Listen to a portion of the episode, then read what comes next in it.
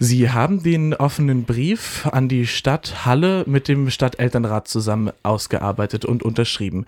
Mich würde nun interessieren, was Sie persönlich dazu bewegt hat, an diesem offenen Brief mitzuarbeiten oder sich daran zu beteiligen. Ja, ich bin in der Suchtprävention schon eine Weile aktiv. Ich mache Tumorforschung und da habe ich gemerkt, dass es viel schwieriger ist, Tumorerkrankungen zu heilen oder zu behandeln, als Tumore zu vermeiden, indem man zum Beispiel eben nicht raucht. Und ich habe gemerkt, als ich aus England nach Sachsen-Anhalt umgezogen bin, dass hier doch relativ wenig im Bereich der Suchtprävention gemacht wird. Und habe dann 2017 zusammen auch mit dem Landeselternrat, Landesschülerrat und den Tumorzentren Magdeburg und Halle auch eine Petition an den Landtag in Sachsen-Anhalt gestellt, damit Suchtprävention überhaupt erstmal ins Landesschulgesetz reinkommt. Das ist nämlich quasi vergessen worden. Da stand was von Drogenberatung drin, das können Lehrer natürlich überhaupt nicht leisten. Und tatsächlich hatten wir Glück, dass das 2018 ins Landesschulgesetz kam. Aber an vielen Schulen findet das noch nicht statt und das Land und die Stadt finanzieren jetzt seit etwa 2019 Suchtpräventionsstellen in Halle. Und die haben sich also sehr schön hier etabliert und kommen jetzt richtig gut ins Arbeiten. Und durch Finanzzwänge, die Stadt ist ja ständig äh, in Finanzproblemen, droht jetzt hier quasi wieder das aus. Und äh, das ist was, was für die Kinder unserer Stadt ganz schwierig wäre und für die Zukunft halt eine sehr negative Perspektive. Und deswegen bin ich da aktiv geworden. Und die Stelle, die ja nun gestrichen werden soll, ist ja die Stelle, die sich mit der Prävention an Schulen auseinandersetzt. Mhm. Was macht die andere Stelle eigentlich? Oder hat die auch so einen Schwerpunkt? Das sind beides Stellen, die in Schulen aktiv sind. Das Problem ist, dass eigentlich zwei Stellen auch gar nicht für eine Stadt von der Größe äh, Halles ausreichen. Also selbst diese beiden Stellen können jetzt nicht alle Schulen in Halle ähm, abdecken und andere Sachen wie Berufsschulen oder auch Firmen. Zum Beispiel Firmen haben ja auch durchaus Probleme, dass Arbeitnehmer Suchtprobleme haben, ob das jetzt Alkohol oder irgendwelche Drogen sind.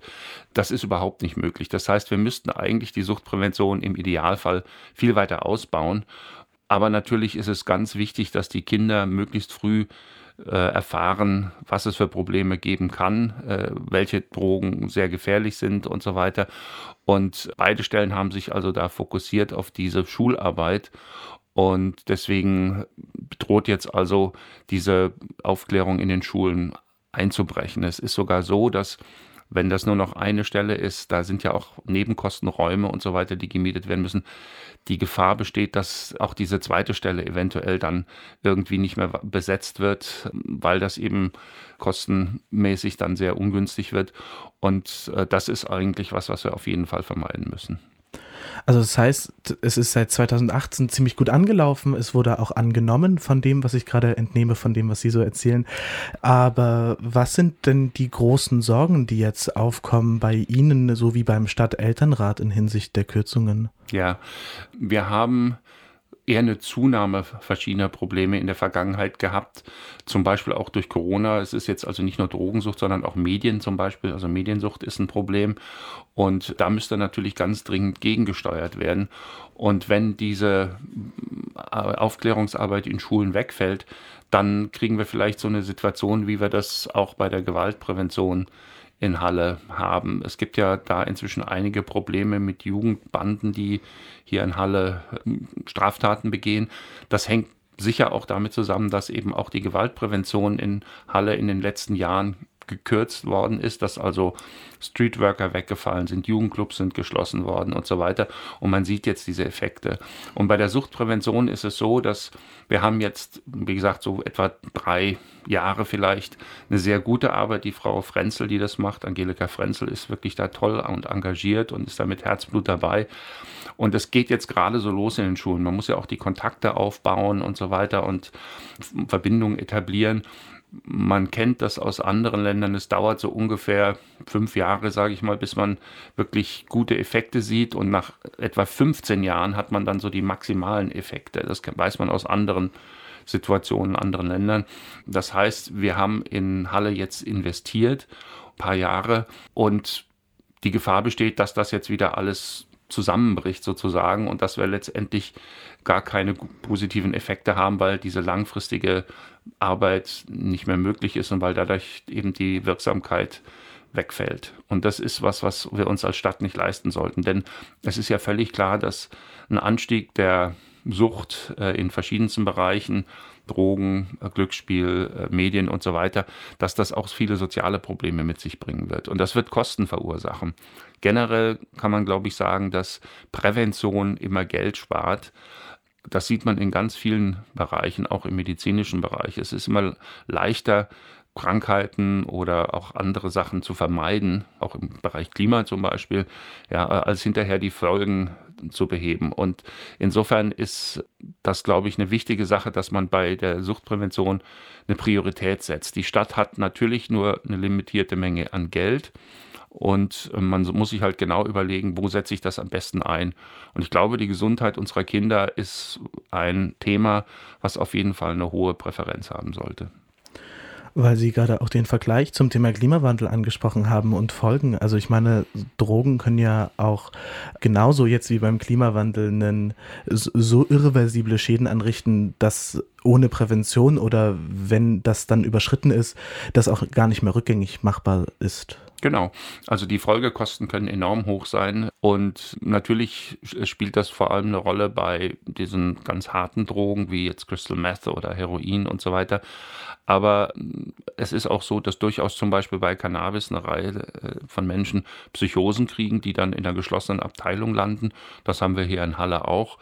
Und diese Risiken, die sollte man Kindern, Jugendlichen rechtzeitig erklären, damit sie eben nicht auf sozialen Druck oder so solche Sachen ausprobieren, experimentieren oder wenn sie sowas machen, zumindest wissen, wo die Risiken sind. Und äh, das finde ich halt ganz wichtig, dass man langfristig denkt, ja, so wie bei der Klimakrise. Bei vielen Themen muss man einfach immer die langfristige Perspektive auch im Auge haben. Und wir Menschen sind da relativ schlecht. Also in dem Moment, wo es wieder kälter wird, haben wir den heißen Sommer schon fast vergessen.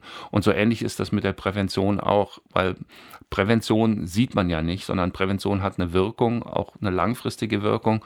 Aber die, wenn man jetzt Stellen streicht, wird man erstmal nicht einen großen Unterschied sehen. Aber in ein paar Jahren hat man dann die ganzen Folgeprobleme. Und dann ist es eigentlich zu spät. Und dann wieder anzufangen, das kostet einen Haufen Geld und wird natürlich auch wieder lange dauern, bis man Effekte sieht. Also es macht Sinn, jetzt einen guten Anlauf, den man hatte, sozusagen weiterlaufen zu lassen und dann auch die Früchte zu ernten, dass man eben eine Stadt hat, die sicherer ist, die sozial weniger Probleme hat. Und das ist eigentlich das, was ich mir für Halle wünsche. Und in Ihrem offenen Brief schreiben Sie ja auch, dass die Sucht innerhalb der letzten Jahre nicht abgenommen hat, sondern an manchen Stellen sogar zugenommen hat. Ja. Und über diese Fakten sollte ja nun auch die Stadt Halle eigentlich Bescheid wissen. Also wieso kommt jetzt diese Kürzung gerade jetzt? Naja, also erstens mal ist es so, dass die Fakten zum Teil gar nicht erhoben werden. Ich weiß zum Beispiel gar nicht, ob wirklich jemand zuverlässig sagen kann, wie viel Crystal Meth Abhängige wir in Halle haben, weil die Suchtberatungsstellen, jetzt geht es nicht um Prävention, sondern um Sucht, die sind völlig überlaufen und die können einfach nicht mehr Leute aufnehmen. Das heißt, wir wissen gar nicht so genau, wie das, äh, wie, wie groß das Problem ist. Und bei den Finanzen ist es natürlich immer so, dass ganz viele verschiedene Leute unterschiedliche Interessen haben. Ja, es gibt halt Leute, die haben vielleicht keine Kinder oder denen ist es nicht so wichtig, dass man viel in Prävention investiert und die möchten, dass gerne andere Sachen gemacht werden. Aber ich glaube, dass viele Menschen, viele Familien wirklich ein großes Interesse daran haben, dass die Suchtprävention in Halle erhalten bleibt und das versucht natürlich der Stadtelternrat, der ja die Vertretung aller Eltern von Schülern und Schülerinnen in Halle ist, auch klar zu machen. Und äh, heute gibt es ja dann eine Stadtratssitzung, wo das dann hoffentlich auch nochmal diskutiert wird. Und man kann nur hoffen, dass sich da eine, eine, Mehrheit findet von vernünftigen Menschen, die sagen, äh, die Kinder sind uns wichtig und die Gesundheit der Kinder ist uns wichtig. Und dafür wollen wir Geld nehmen und da investieren, weil das die Zukunft unserer Stadt einfach verbessert. Es ist schön, neue digitale Strukturen aufzubauen, aber wenn die Stadt riesige Probleme hat äh, im sozialen Bereich, durch Drogen, durch andere Sachen, dann nützen uns auch irgendwelche schicken digitalen, smarten Strukturen nicht viel. Auf jeden Fall. Und es soll ja jetzt abgestimmt werden, wie Sie auch gerade schon sagten. Was kann man bis dahin als Privatperson vielleicht auch tun, um den Stadtrat von der Notwendigkeit auch dieses Themas vielleicht auch zu überzeugen oder ja? Ja, also wenn jetzt irgendwelche Hörer Kontakte zu Stadträten haben, denen das einfach sagen, dass ihnen das wichtig ist, damit das nochmal im Bewusstsein der Leute ist. Ich hoffe, dass wir mit unserem offenen Brief da schon einiges erreicht haben. Also ich habe auch schon von einigen Fraktionen im Stadtrat direkt Rückmeldungen gekriegt oder, oder Kontaktangebote und so weiter. Und ich sehe sehr wenig Argumente, die dafür sprechen, dass man Suchtprävention irgendwie zusammenstreicht, reduziert. Und das kann jeder Bürger, jede Bürgerin den Stadträtinnen und Stadträten mitteilen, äh, auf welchem Wege auch immer, digital oder Telefonanruf und so. Und damit die Leute einfach wissen, heute werden Finanzentscheidungen getroffen, die für die nächsten Jahre ganz wichtig sind. Also jetzt ist ein extrem guter Zeitpunkt, das zu machen. Und haben Sie Dinge, Konsequenzen geplant? Sollte sich der Stadtrat für die Kürzung entscheiden? Und wenn ja, wie, wie, seh, wie sähe sowas aus? Ja, wir können das eigentlich dann nur über die Medien verbreiten. Ich hoffe aber sehr, dass es genügend vernünftige Menschen im Stadtrat gibt. Ich habe eigentlich wirklich die Hoffnung, dass das äh, funktionieren wird. Es ist einfach wichtig, solche Fehlentwicklungen, die drohen, rechtzeitig zu bemerken. Und insofern habe ich mir jetzt noch nicht konkret Gedanken gemacht, was da äh, an, an Maßnahmen noch möglich ist. Letztendlich kann man nur hoffen, dass die Stadträtinnen und Stadträte, und davon gehe ich aus, wirklich das Interesse der Stadt im Blick haben. Und dazu gehört ganz klar die Gesundheit von Kindern und Jugendlichen. Vielleicht nochmal ganz kurz zu der Stadtratsentscheidung. Sie entscheiden jetzt, ob diese eine Stelle gestrichen wird, beziehungsweise keine finanziellen Mittel mehr für diese Stelle vorhanden sind. Aber wenn das nicht entschieden wird, dann bleiben erstmal die zwei Stellen. Also es ist so, dass ja jetzt der ähm, Finanzplan für das nächste Jahr praktisch beschlossen wird. Und da müssen eben Gelder zur Verfügung gestellt werden. Es ist natürlich auch so, dass im Rahmen von Kostensteigerungen, Lohnkosten erhöhen sich, die Inflation, Mieten und so weiter steigen, dass da entsprechend äh, Anpassungen stattfinden müssen. Sonst kann man auch diese Stellen nicht erhalten. Das Problem ist einfach, dass die Stadt sehr wenig Geld hat und dass irgendwo gespart werden muss und gestrichen werden muss. Und das müssen halt die Stadträtinnen und Stadträte entscheiden, wo sie das machen. Und ja, ich hoffe, dass die Gelder entsprechend in Stadtratsbeschlüssen dann auch festgelegt werden und vor allem wichtig auch nicht nur für die Drogenberatung, sondern ganz klar auch für die Suchtprävention sozusagen fixiert werden. Das also, es heißt, die, dieses Geld, was wir jetzt äh, ausgeben, das soll in die Prävention gehen. Denn Prävention, wie gesagt, ist sehr kosteneffektiv. Für jeden Euro, den wir jetzt in Prävention stecken, sparen wir hinterher mittel- und langfristig einige Euro, die wir sonst in Drogenberatung, Probleme äh, und so weiter stecken müssten. Und was Sie es ja vorhin noch angesprochen haben, die Suchtberatungsstellen, die ja nun auch momentan überlaufen sind, werden ja dadurch ja am Ende auch wieder entlastet.